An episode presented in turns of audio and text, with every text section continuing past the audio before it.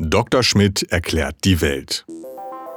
Als Universalgelehrte der ND-Redaktion weiß der Wissenschaftsredakteur Dr. Steffen Schmidt auf fast jede Frage eine Antwort. Und falls nicht, beantwortet er einfach eine andere.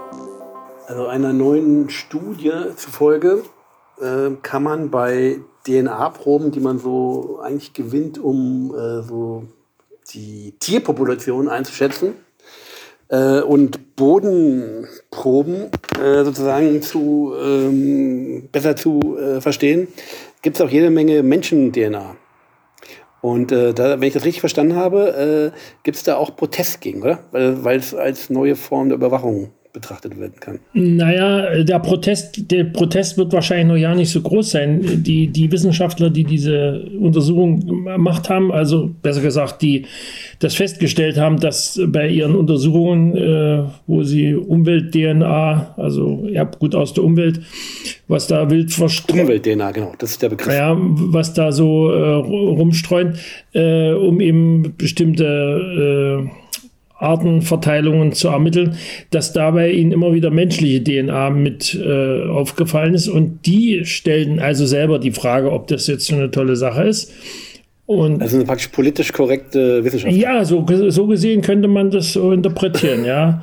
Also ich meine, das ist mal was Neues, dass die Wissenschaftler mal, gerade im Gentechnikbereich ist das jetzt nicht so verbreit, verbreitet, dass, dass, dass zuerst die, äh, die Leute die Frage stellen, was man vielleicht da auch missbräuchlich draus machen könnte. Aber ich meine, wie muss man sich das vorstellen? Menschliche DNA, äh, du gehst in den Wald äh, und nimmst, suchst so ein paar Tierfell die so rumliegen und dann ist menschliche DNA dabei oder was? Na, das wohl weniger. Aber wenn du jetzt zum Beispiel äh, wissen willst, welche Fischarten in einem See sind und du nimmst deine Wasserprobe, dann hast du in der Regel äh, von, von den Fischen, die da drin leben, durch Abrieb irgendwelcher Art, also ich meine, es gibt ja immer abgestorbene Zellen, die, die, die runter, die, die äh, sich lösen. Also kennst du ja auch bei uns mit Hautschuppen und an sowas ähm, Haare, die die Tiere verlieren. Also die werden natürlich dabei erstens Tiere finden, die dort regelmäßig zur Tränk den See als Tränke nutzen. Die, die werden raus auch finden, welche Fische dort drin vorgekommen sind irgendwann mal. Also in jüngerer Zeit. Also muss man natürlich immer berücksichtigen, wie lange DNA äh, halbwegs stabil bleibt. Äh, unter den wässrigen Bedingungen nicht mehr ganz so lange. Und äh, ja, und wenn da Leute baden gegangen sind und dort vielleicht auch ein paar Hautschuppen und ein paar Haare äh, eingebüßt haben, äh, dann verteilt sich da auch äh, eine gewisse Menge an DNA. Und das wäre an sich ja nicht weiter kritisch, aber. Ja. Äh, ja, was macht man mit diesen Informationen dann? Ich meine, was, was kann ja, man damit anstellen? Also mit den, mit den menschlichen kann man erstmal nur dann was anstellen, wenn man, wenn man tatsächlich äh, Vergleichsdaten hat, das heißt, man weiß, zu wem die gehören könnten. Insofern ist es wahrscheinlich als Bedrohungs- und Überwachungsszenario vor allen Dingen für Länder äh, kritisch, wo es jetzt schon äh, sehr große äh, Datenbanken zu menschlichen, zur menschlichen DNA gibt.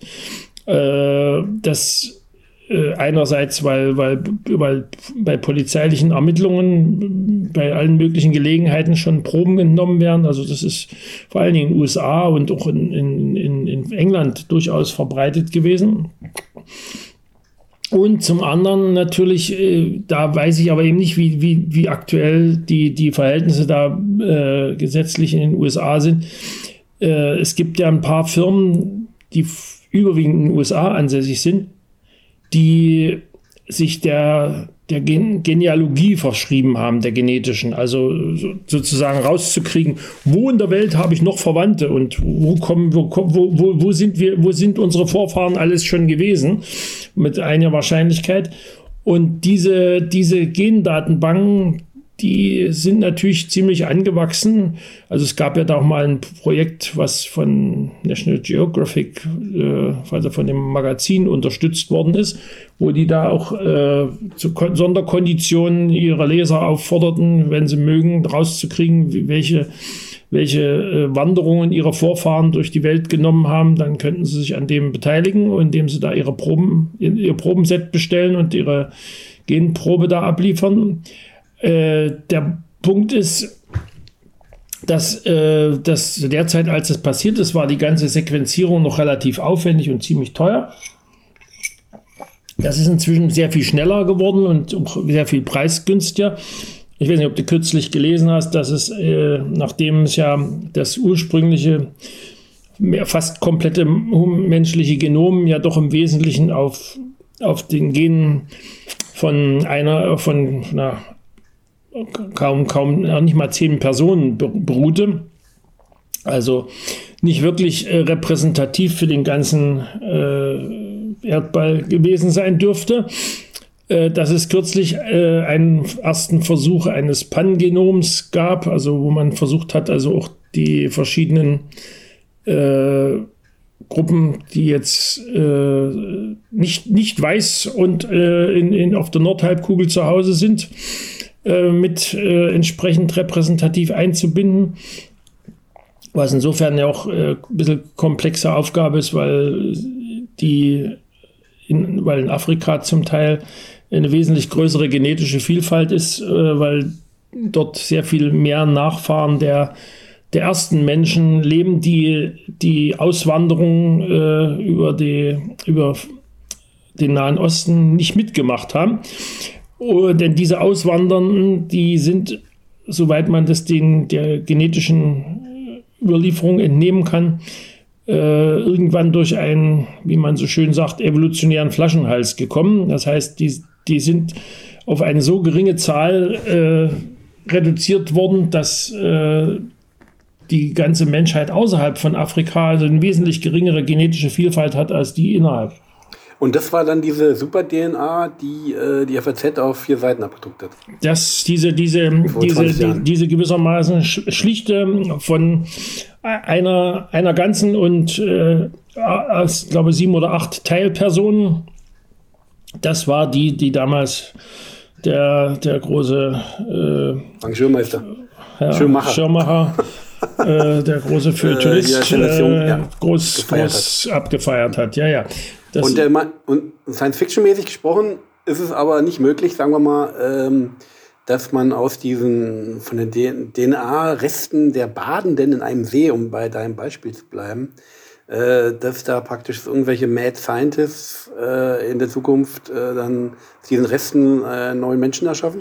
Das ist eher, eher auszuschließen, weil das sind in der Regel wirklich nur, nur, nur, nur Teile des, des Genoms, die aber eben wenn sie hinreichend groß sind, dann durchaus Rückschlüsse auf die Person äh, geben können, wenn, wenn also dieser Der berühmte DNA-Fingerabdruck äh, basiert ja darauf, dass, dass in, den, in den Bereichen des Genoms, die äh, keine lebenswichtigen Funktionen kodieren, äh, doch eine ziemlich große Vielfalt zwischen den Individuen besteht, sodass man nach bisheriger Kenntnis eigentlich davon ausgehen kann, dass in diesen Bereichen eigentlich äh, nur verwandte, ähnliche und nur, äh, also nur, ähn, nur ähnliche Abweichungen vom, von der Masse aufweisen und dass das quasi wie der Fingerabdruck, über den man eigentlich auch gelegentlich noch Streit liest, ob der tatsächlich so einmalig ist. Aber das Kernproblem ist eben, es sind eben nur Schnipsel und äh, diese ganze Technologie basiert ja darauf, dass es sehr, dass aus dieser sehr wenigen DNA, egal ob von Tieren oder Menschen, die in, in, in der Umwelt sich vorfindet, teilweise ja sogar in, in, in, in der Luft aufgenommen, über, wenn man die entsprechenden Mengen durchfiltert, äh, dass das äh, eben extrem kleine Mengen sind, die erstmal, um sie zu sequenzieren, also um rauszukriegen, welche, welche Buchstabenfolge da drin steckt, äh, muss man die erstmal gewissermaßen vermehren. Und dieses, diese Verfahren, ich weiß nicht, ob das heute immer noch die PCR alleine ist oder ob es da, da gibt es meines Wissens auch inzwischen Verfeinerungen. Die haben eben den großen Nachteil, dass die erstmal alles, was da, was vorgefunden ist, vermehren und man natürlich dabei immer fürchterlich aufpassen muss, dass äh, man die Probe nicht äh, kontaminiert mit eigener DNA oder mit sonst irgendwelcher aus dem Personal im Labor. Äh, das gab ja mal, ich weiß nicht, ob du dich daran erinnerst, da gab es mal Ärger im Zusammenhang sogar mit einer Strafverfolgung, dass äh, der genetische Fingerabdruck sich bei mehreren Proben als identisch erwies und es äh, und sie da bei der Ermittlung äh, beinahe völlig falsch gelaufen wären, wenn nicht irgendwann rausgekommen wäre, dass äh, der Fehler darin lag, dass die, die, die Tupfer, mit denen die Proben aufgenommen worden sind, alle irgendwie kontaminiert waren von der gleichen Person, die die irgendwann verpackt hat. Also das, äh, diese ganzen schicken Techniken äh, sind eben so insofern auch problematisch, als die, die dann hinterher mit den Ergebnissen umgehen müssen, die wissen oftmals zu wenig über die Fehlerquellen. Und ist denn deiner Meinung nach gut, dass man äh, jetzt äh, DNA entschlüsseln kann? Ja. Oder ist es schlecht? Wie siehst du das? Also es ist natürlich, moralphilosophischen es ist natürlich erstmal durchaus interessant rauszukriegen, ob es bestimmte äh, Krankheiten, die, die, die wir haben und die in bestimmten Bevölkerungsgruppen häufiger auftreten, ob die nun tatsächlich per Geburt, also per Vererbung äh, zustande kommen oder ob das die Lebensumstände sind, die die Krankheiten äh, hervorrufen. Äh, weil an den Lebensumständen kann man natürlich leichter drehen als an der Vererbung. Obwohl das, und da ist dann eben der, der Haken, sobald man das der von der Vererbung genauer weiß und äh, es Techniken gibt, an diesem Erbgut was zu verändern, äh, dann gibt es natürlich früher oder später Menschen, äh, das liegt, glaube ich, in der Natur unserer Gattung, die das dann, die dann probieren, das tatsächlich auch auf genetischen Wege abzuschalten.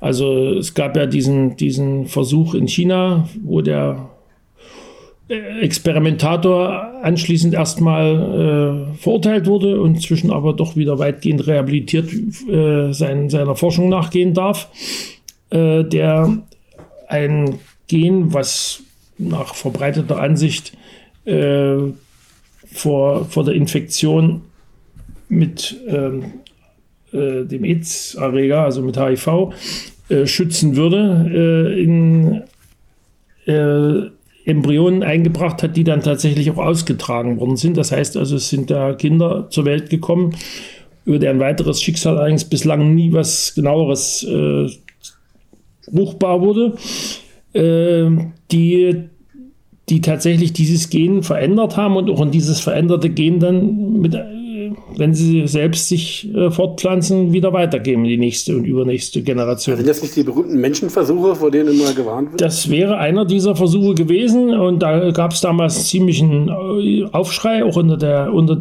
den Wissenschaftlern weil das ganze Verfahren, Sie meinen, also noch längst nicht weit genug entwickelt ist und genau genommen wissen wir eigentlich auch immer noch nicht genau genug, was all diese einzelnen Genschnipselchen, die wir in uns tragen, tatsächlich alles tun, weil manchmal äh, sind auch benachbarte Sachen für, für mehrere Zwecke gut und dann kann man mit einer Veränderung, von der man weiß, welch, was sie bewirkt, eine Veränderung bewirken, die man nicht weiß und die man vielleicht gar nicht hätte haben mögen.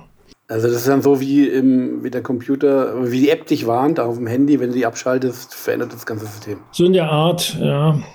So in der Art. Okay, äh, also ist an der DNA-Front erstmal nicht so viel zu befürchten. Also ich denke mal, hier, hier bei, also in dieser Richtung, dass jetzt irgendwelche äh, Frankensteins Monster entstehen, das, das halte ich vor der Hand für, für eher unwahrscheinlich. Mhm. Wie weit man allerdings eben auf diese Weise äh, Leuten Informationen zukommen lässt, äh, wer wann wo gewesen ist und welche, welche Krankheiten der möglicherweise noch kriegen wird, das wäre dann schon wiederum spannender. Und wenn das, weil Datenschutz ja nicht, nicht unbedingt überall ein besonders hochgehängter Wert ist. Ich werde es in meinem künftigen Sommerurlaub berücksichtigen. Wie willst du das machen? willst du nur noch, willst du nur noch im, im, im Ganzkörper-Gummianzug baden? ja, genau. Ich muss mal drüber nachdenken. jo. ND Journalismus von links.